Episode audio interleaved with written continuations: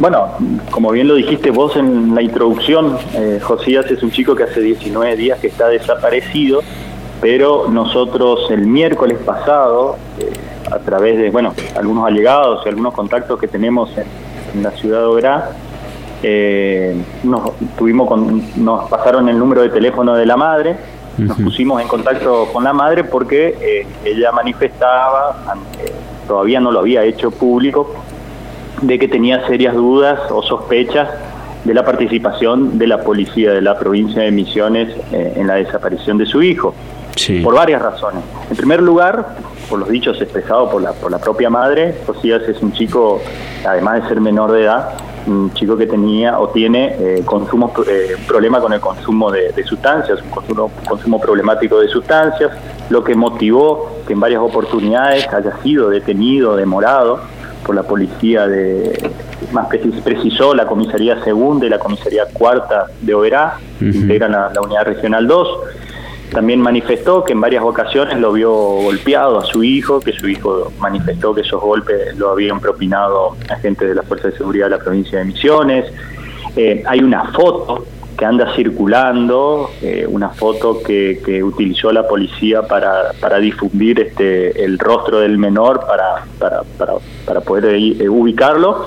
En esa fotografía eh, obra el menor con la misma ropa que tenía al momento de, la desaparición, con busito rojo, y también en la, en la fotografía se ve que tiene un ojo morado, y también se observa en la foto un, la trompa de un patrullero de la policía. Todos esos indicios, eh, obviamente con, con, razón, le generaron dudas a la madre respecto al, al, accionar policial. Lo que se le aconsejó a la madre eh, es que haga la denuncia respectiva ante la Fiscalía de turno, así que el día lunes 16 la madre a primera hora se apersonó en los estrados de la Fiscalía de Instrucción número 2 a cargo de la doctora Silke y radicó la denuncia sobre todos estos hechos que yo te acabo de comentar con mayor detalle. Eh, esa denuncia a nosotros nos, nos facilitó el día lunes, acerca del mediodía, identifica con nombre a un agente, a otro lo identifica por sus rasgos, por su contextura física y sus rasgos faciales, y nosotros, ante esa situación, entendíamos, entendemos eh, que lo que corresponde por, por, la sospecha de la madre y casi una cuestión de, razonabilidad, ¿no? Para garantizar eh, la imparcialidad en la investigación y el debido proceso sea apartada de la investigación en la etapa instructoria de la Policía de la Provincia de Misiones y se convoque a autoridades nacionales, a Fuerzas de Seguridad Nacional, ya puede ser Gendarmería Nacional, Prefectura Argentina, eh, eh, la, propia Policía Federal o quien fuera, para que lleve adelante las investigaciones. El comisionado Mantau, nosotros, yo mandé temprano el martes los mails a la fiscalía. El comisionado el martes se reunió con la fiscal, se interiorizó de los pormenores de la investigación. También el martes yo eh, solicité informe a la jefatura de policía de la provincia de Misiones para que nos informe si el menor fue detenido, demorado en alguna, en alguna ocasión por alguna comisaría integrante de la Unidad Regional 2 o particularmente por la comisaría segunda o cuarta, dado que aquí ya son dos cuestiones distintas. Ariel. Un lado la, desaparición de, de, Josías, la investigación que se está llevando adelante, por lo que solicitamos el apartamiento de la fuerza, y en un en segundo apartado, si así se quiere decir, ver si el menor fue detenido, ¿no? Eh, tenemos que tener presente las prohibiciones no solamente de la ley provincial decimocuarta, número 4, que prohíbe la detención en cualquier comisaría o cualquier unidad penal. Doctor, pero eh, quíteme una duda. Esto está en el ámbito de la justicia provincial. Sí. La policía provincial es auxiliar de la justicia. Sí. ¿Esto no debería pasar al fuero federal y más si se trata de una desaparición?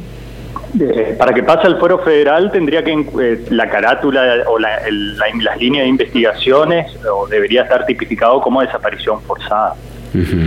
parecido a lo que pasó con Golemba. Eh, todavía la carátula no, no o sea, la, tengo entendido, yo no tengo acceso al, al, expediente, no, nosotros no tenemos la posibilidad de... A ver, arranquemos por ahí, doctor, porque eh, para que pues, se pueda entender la función de la Comisión Provincial de la Tortura. ¿Hasta dónde llegan ustedes, legalmente hasta dónde pueden llegar y cuáles son sus funciones específicas? Arrancamos nuestras funciones, se dispara nuestra competencia de que la madre denuncia que su hijo fue maltratado por, estuvo detenido y fue maltratado por agentes de la Fuerza de Seguridad.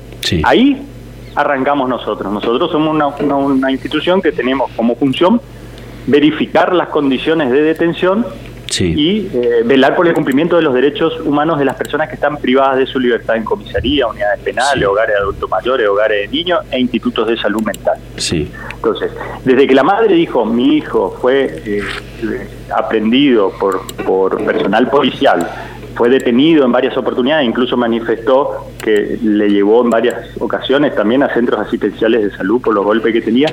A partir de ese momento, que fue el lunes, en realidad nosotros ya lo veníamos charlando los últimos días de la semana pasada, pero ella formalizó la denuncia el día lunes 16 y a partir de ahí nosotros eh, solicitamos, vamos a hacer el abordaje sobre los presuntos hechos de detención y arresto del menor y con respecto a la investigación de la desaparición o sobre el paradero de Josías, el apartamiento de la, de la policía de la provincia de Misiones. Nosotros no tenemos eh, eh, injerencia en las cuestiones judiciales, Ariel, porque en realidad eso es una facultad que los tienen eh, las víctimas, pueden constituirse en querellante y es el Estado el que tiene el monopolio de la, de la investigación a través de la Fiscalía. Nosotros solamente la ley, así muy brevemente, a nosotros nos da posibilidad de tomar vista de los expedientes donde se estén investigando hechos y actos de tortura, o sea que tendría que ser la carátula del expediente para que nosotros tomemos vista.